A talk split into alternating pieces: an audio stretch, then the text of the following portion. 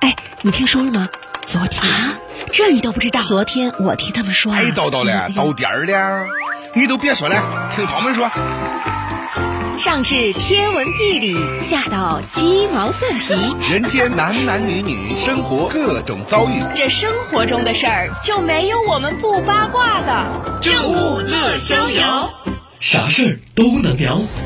每个中午在林子上空是怎样的强强联手，引爆车流收听的高峰？大家好，我是阿奇。大家好，我是学林。有观点，也有态度，妙语连珠，有深度，也能笑出高度。听资讯，聊话题，一路麻辣点评，一路潇洒前行。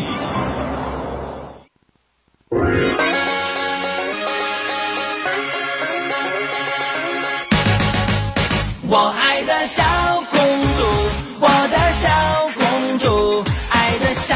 公主，我来温暖你幸福，知道你逞强的痛，知道你无情的毒，知道你笑了只是藏着哭。我爱的小公北京时间的十一点三十一分，听众朋友您好，您现在正在收听的是工信九七三，每个工作日中午十一点半到十二点为您正在直播的正午乐逍遥。嘿大家好，我是阿奇。大家好，我是学又林。到中午了啊，我们又见面了。是感谢大家持续守锁定我们的九七三，收听我们的节目哈。是的，嗯，今天在大家中午下班回家的路上有这样的一个话题，嗯嗯就是说话题是啥？就是说你是独生子女还是有兄弟姐妹呢？是你觉得是独生子女过得比较开心一点儿，还是说有人作伴儿会过得更高兴呢？是的，如果是作伴儿好的话，哪一方面你觉得好？嗯啊，为啥呀就是？你觉得独生子女好，还是有这个弟弟妹妹哥哥姐姐啊好？然后你说一说原因吧。对呀，嗯，呃，大家可以通过以下的几种方式参与到我们的节目互动当中来哈。嗯首先是关注我们的微信公众号“掌上灵姿”，关注之后直接留言就可以了。再一个呢，就是在掌上临淄后台回复“正午”两个字，嗯就会弹出两个二维码，呃，加随便挑一个，然后加上我们 随便的加一个 加上我们的微信，把您拉到群聊当中。是跟我们的广大群友互动起来哈。另外，我们还有三部热线电话：七幺五二零零零、七幺五三零零零和六二九幺幺七四，随时为您开通。互动起来吧。主怀中。呃，因为我跟阿奇都是这个，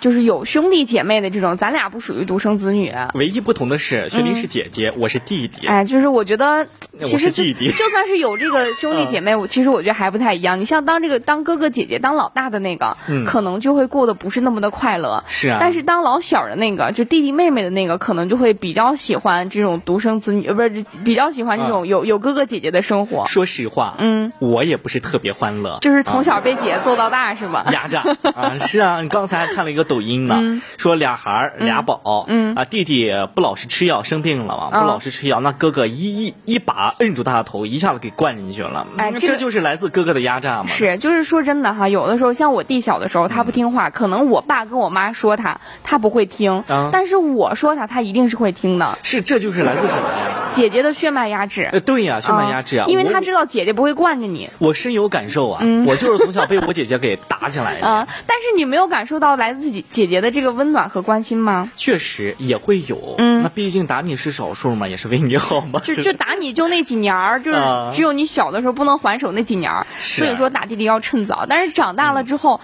嗯，我自认为对我弟还是比较不错的。你不错也不 行，就是你也打不过他。哎，就是他想就是要什么东西啊，一般都会找我，买东西一般都会找我。是你嗯看我的衣服哈，自从我上了初中以后，我以后我衣衣服呀，包括上学、上大学的电脑、手机啊，都嗯是是姐给我买的，是吧嗯但是话又说回来了，当你有了孩子之后，你弟弟不也得给你那孩可子就买啊那可是吧就真是够呛了。他给我的孩子买，我也要给他的孩子买啊。是啊，啊，就是可能姐有这当这个哥哥姐姐的，可能确实嗯不太希望这个家里边有弟弟妹 妹。但是话又说回来，嗯总归两个孩儿有有两个孩儿是好的，你毕竟遇到啥事儿你可以商量着来嘛。嗯但是我觉得这个独生子女也很快乐，嗯也很快，我还是很向往独生子女的。因为你是姐姐，嗯，就是家里面所有的这个关注和关心都在你一个人身上。嗯是啊，那可嗯能就是一个孩子，啊你总归受到爸爸妈妈、爷爷奶奶、姥姥姥爷，对嗯是吧？这六个人的一个关爱啊。就是那您觉得是这个有独生子独生子女比较好，还是有兄弟姐妹比较好呢？赶紧跟我们互动起来吧。的 Oh, that would be so beautiful to me. 你看啊，嗯也是抖音上刷到了一个视频，嗯俩小孩儿，嗯，妈妈在屋里哄着小二在睡小觉，二，这要不老 二小，嗯，哄着小宝啊，哎小宝就是二宝哈，嗯哄着他睡觉嘛。啊，然后大儿子，嗯，你看在在客厅里独自睡觉，是，啊当然这个大儿子他也不大，大儿子才四岁，嗯是啊四岁上幼儿园了吗？啊，四也也岁就上吧，上啊也就刚上上吧小小班儿吧，嗯，这是七月十号发生在潍坊的一件事情哈，嗯但是这是这个妈妈把自己家的这个客厅里的监控调出来，嗯然后发到了网上，就引起了大家的这个热议。就共鸣了也有，嗯，对，就是妈妈呢，家里边俩孩儿嘛，一个老大，一个老小。哎，妈妈在哄这个小呃老小在这个卧室里面睡觉，嗯那这个老大也困了，怎么办呢？哎，自己在客厅里面铺着他那种就是爬爬垫儿嘛，嗯啊，就是也不凉。然后这个大宝就是自己收拾好东西，把自己玩具装个袋子里，嗯然后整理好自己的小床铺，他可能有一个小垫子呀什么，把它拖过来，哎，然后还跑去沙发上拿了两个这个跟自己差长差不多大的这个毛绒玩具陪着自己，嗯哎，本来已经躺下了，想了想，哎呀，不行，好孤单呀。啊，怎么办啊、呢？于是就拿来了一本印着自己照片的那种台历，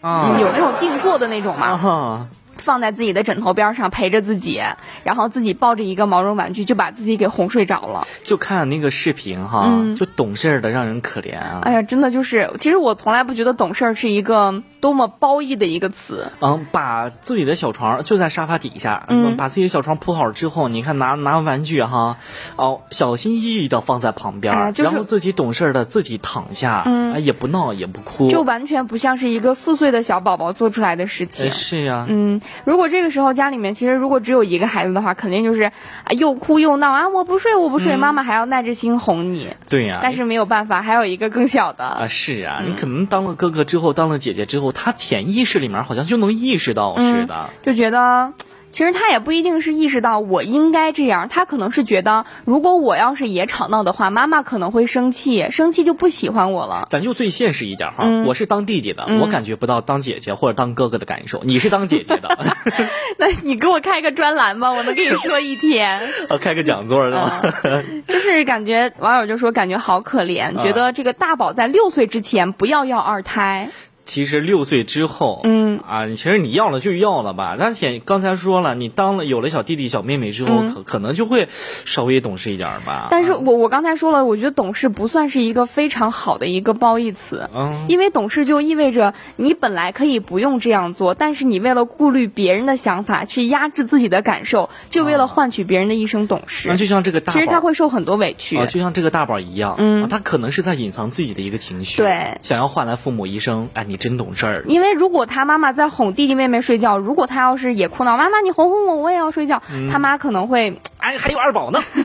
极大可能的是会去顾小宝多一点儿。嗯，对，嗯，有网友就说了，说这个小孩儿可能要用一生去弥补童年，他会变得非常的敏感。也不一定了哈、就是各自一个家庭的一个氛围也嗯是是挺重要的。嗯，还有网友说了，他说这个小朋友这么自立，又懂得安抚自己的情绪，说明妈妈教育的很好。嗯这有啥心疼的？难道要把男孩子整得那么矫情吗？嗯，也不一定呢哈但。是我觉得四岁就开始谈这个自立独立的话，真的会有一点点小小的残忍。啊，那不是有句话这样说的吗？嗯干啥事儿嘛，都要从娃娃抓起。啊，是，呃，嗯从还有小培养他的这种独立也不是是不好啊。还有网友就说了，他说这个这孩子长大了，自己有主见，嗯勤快，自己的东西都能安排利索了。是，嗯那俗话说，能照顾了一时，照顾了呃照顾不了一辈子。是每个人都要成长的嘛嗯。其实孩子理解父母也很好，长大了也会很懂事的。是，还有人问说为啥不能睡一个屋？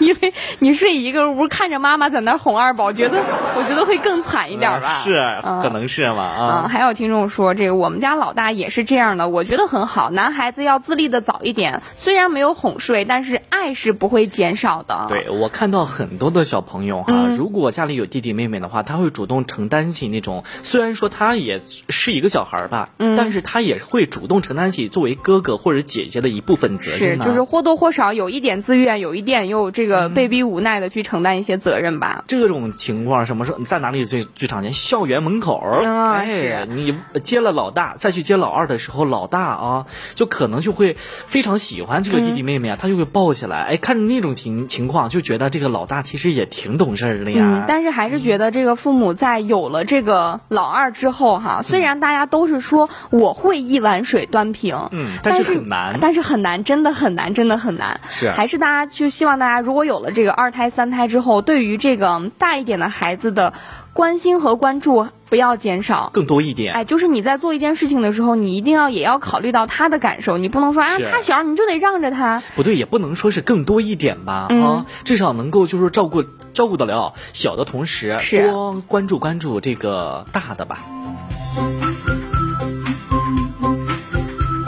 我们来看，嗯，但是我觉得还是两个孩子比较好一点，就万一遇到啥事儿了，嗯，能够嗯遇上商量啥商事儿量？啊？有啥好商量的呀？就遇到什么人生当中的大事儿啊，是嗯吧？好商量啊，好商量，好好好做嘛，就跟你弟跟你弟弟似的，是不？啊，你遇到啥事儿，你总归要跟他商量，毕竟是一个男孩子啊，男孩子肯定也也得。嗯但是要是没有，他的话，我就自己做主了呀。 那是本来一个人能说了算的，非得俩人商量是吧？好嘛？你这一句话把我给怼回来了。嗯啊。然后看一下群里互动哈，这个追光者他说他是独生子，有的时候感觉有兄弟姐妹一块儿玩儿挺好的。是啊，嗯，一看就是没有这个受过这个这个家里面俩孩儿的这个痛苦哈。这血缘的压制嗯啊，，还有小飞虫说家里有一个老妹儿，当然是有人作伴儿比较好啦。遇到事情至少可以一起商量拿主意，毕竟父母年纪大了。这话也在理。嗯你看，呃，很久之前是那么家里都是好多兄弟姊妹的，嗯，对对对。啊但是人多了也不一定是件好事儿啊，啊也不一定见得是件坏事儿啊。哎，关键啊问题是咱现在也不允许太多嘛，是吧？对两三个是可以的哈。可以了，因为毕竟受到什么生活的一些压力，各方面一些压力，可能现在生孩子嗯就可能有点想生，但是不敢生，对生不考起。考虑的东西比较多了。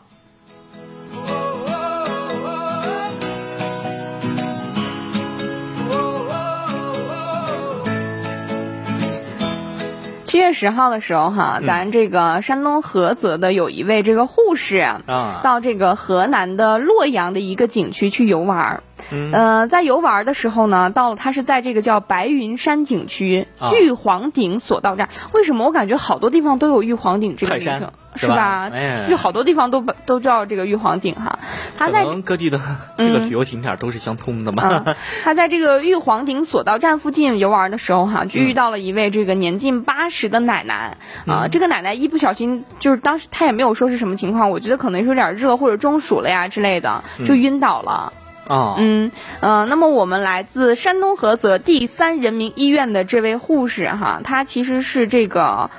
正骨科的一位护士啊啊、她呢就立刻出手相助。你甭管是哪个科的一个护士，作为医护人员，他肯定有这样的一个职业素养，嗯常识吧对呀、嗯，呃，立即就对我们这个八十多岁的呃年近八旬的奶奶哈，实施了一些这个诊断啊和救治，嗯哎，让我们这个奶奶就是转危为安了。也是啊，这个贺护士吧，嗯是也是树立了一个见义勇为的一个好榜样呀。关键是她给咱山东人争脸了呀。啊，怎么了呢？嗯，就是等她回到家之后哈，哦这个。洛阳这位景区的一位负责人就打来了视频电话，啊哎，就说是非常非常感谢我们这位贺爱红护士，而且还公布了一个好消息，是啊这个好消息，不仅是对这位护士本人，对咱大山东，呃，所有的人民吧，都是一个好消息。啊呃，说这个白云山景区即日起到今年年底，就是十二月三十一号嘛，对咱们山东人民免门票嗯哎，多好！啊、然后这个索道票实行半价。就凭身份证啊，哎就游览这个景区就可以了。是，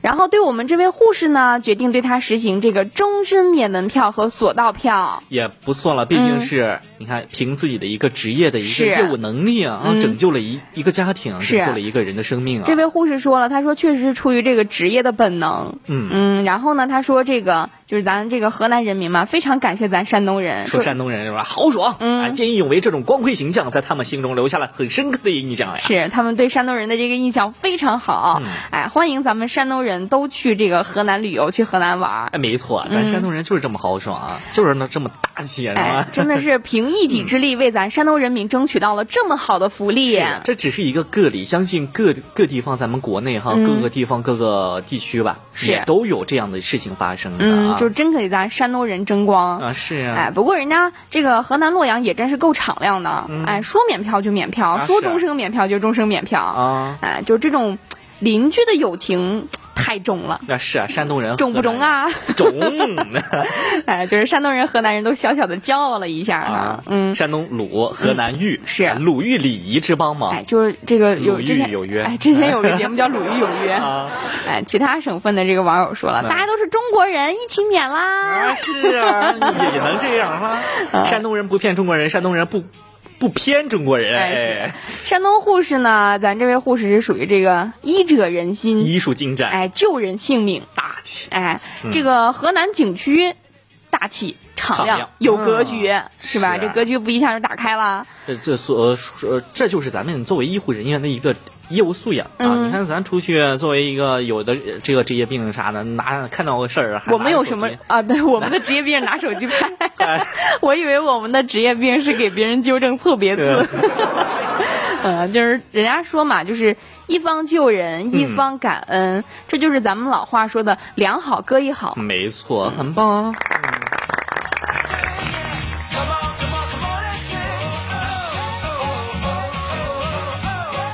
再来看一下我们今天的话题。嗯今天的话题是说你是这个独生子女呢，还是家里面有兄弟姐妹？啊你感觉哪个比较好一点儿？ 啊，一个朋友说了，有个弟弟，嗯最近弟弟谈恋爱 了，我觉得我家的钱都在养他女朋友了。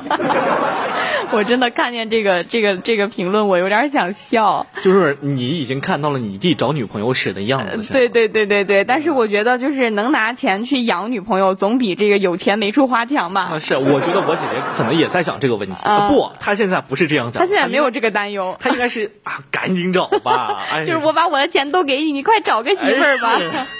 嗯，就是呃，但是这个，因为咱这个听众是个女生嘛，嗯那你之前也花人家家钱了呀，是吧？你这么一想，心里不就平衡多了？哎，还有一个听众说了，嗯有一个姐姐和一个弟弟，还是有伴儿好，凡事都能商量，互相帮助。你看，大多数都是这样想的啊嗯这因为他是个弟弟呀、啊啊！因为他是个弟弟啊。你看上面那个姐姐就觉得拿我家的钱出去养女朋友，他就不是那啊么爽。好了这个听众他是一个男的，他肯定是那个弟弟啊。啊，看他头像是个男的啊哈，嗯对他肯定是觉得有姐姐好，能互相帮助，全是姐姐帮你了吧？反正都都是站在不同的角度来考虑的吧。 是，呃，还有一位听众他说，养他女朋友未来的儿媳妇儿也，养他女朋友未来、嗯未来儿媳正妇常儿。现象。未来媳妇儿吧，不是未来儿媳妇儿吧？啊啊嗯，连儿媳妇儿养着还是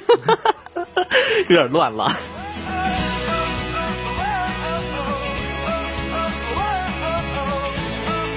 今天外面天气特别舒服，啊，有点疯。嗯，今天跟阿奇出去这个采访啊，一出这个，一出咱们单位的门儿，简直了，这个天气有点像入了秋的感觉。好家伙，你不想想，这两天一直在下雨了。。嗯是，确实最近这个淄博这个天气哈，就是两天一下，两天一下，不过还好，总比很热强。哎，对我真的觉得这个下雨就下雨吧，因为下雨这个开着车也淋不着，主要是天儿还比较凉快，还比较舒服一点。夏天啊，最容易就是中暑了。我记得我我有一年中过暑，那种中暑的感觉真的是不好受啊。嗯呃怎么怎形么容呢嗯一下啊？就跟晕晕车一样啊。想吐，还有就坐过呃过山车之后，嗯啊那种那种失重那种感觉下来之后，又想吐又吐不出来，头晕哦啊，四肢无力，就那种感觉。就我最热的时候可能会这个后脑勺啊，包括太阳穴有点疼，嗯哦但是这个不算不算中暑是吧？啊，有人说了，嗯但凡能把脑子割掉一块，一定把把 疼的那一疼的那块块儿割掉是吧？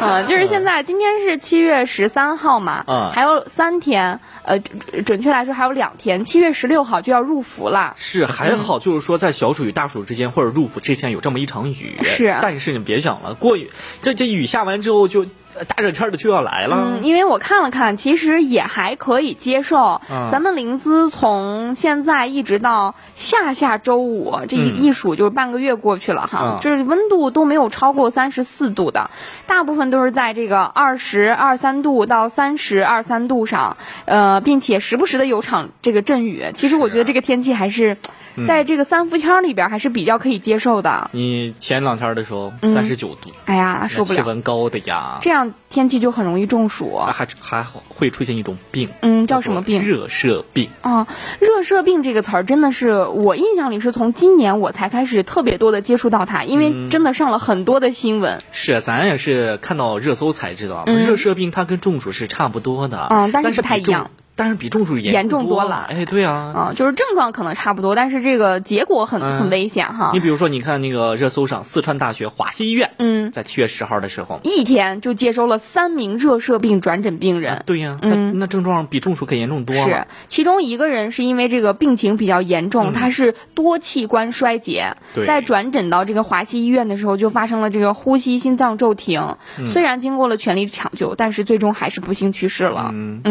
就是说，这三名热射病患者都是男性吧？嗯年龄分别为二十岁、四十岁和六十岁。你看，所以它嗯跟说年这龄个没关系。跟年龄没关系啊。哎是啊，其中年轻的两位患者还都是户外工作者。哎就年龄这个稍啊嗯，这个天儿在外户外工作的话，确实比较容易患这个热射嗯啊，病。对啊，人家说了，就是说年龄稍大的患者发病时候正在这个厨房里做饭。哎，很湿热的厨房里做饭，啊，你一做饭那个火儿，嗯让它那个蒸热啊汽呀蒸汽又湿又热的，是，嗯、浙江的一名工人也是因为这个热射病，就是多脏器的衰竭死，导致了死亡。啊，在可以过说过去的一周吧，那嗯浙江那边儿啊，持持续高温哎，高温不下。啊，高温不嗯、下，截止到这个十二月十，呃，且七月十二号的嗯十二点，浙江已经发布了五十一个红色这个高温红色预哎警，刷新了历史记 录，五五十一个呀，大家 嗯天天发。天天发，哎，从这个浙江的多家医院了解到，哈，最近有连续的这个中暑的患者送医，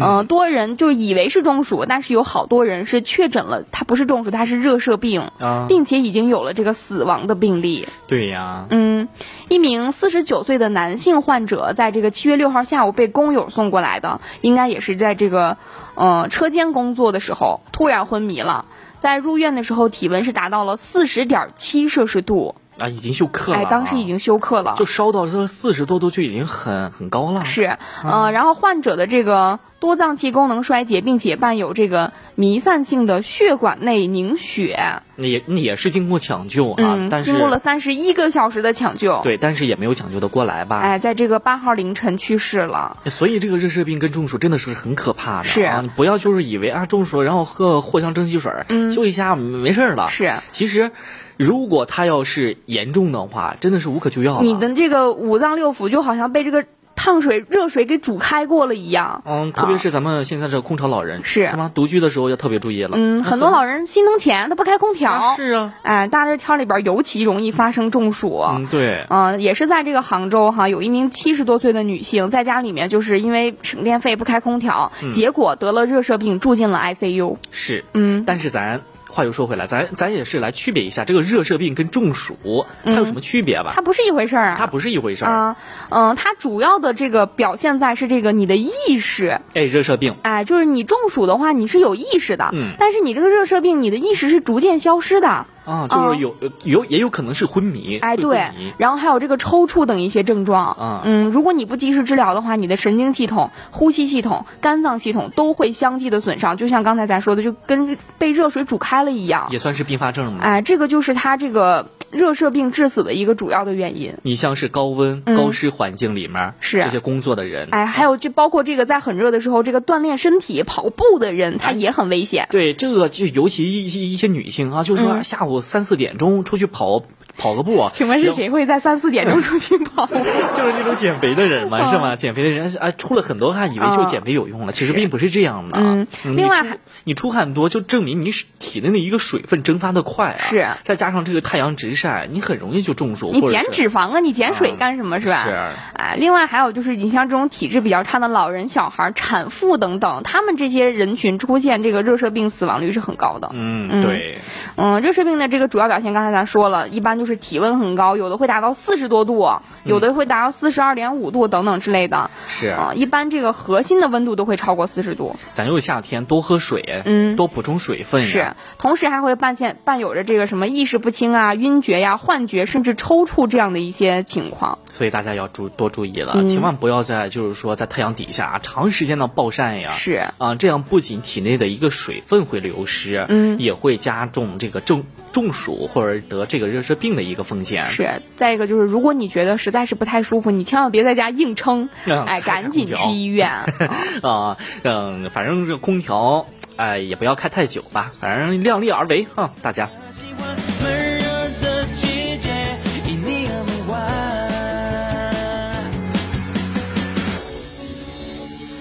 好的，时间来到了十一点五十四分。嗯，今天节目到这里就要跟大家说再见啦。啊是的，欢迎大家继续守候在公信九七三啦，我收是听阿奇，我是学玲，明天再见。拜拜。紫红色的日落沉没在海平线，夜色慢慢摊开了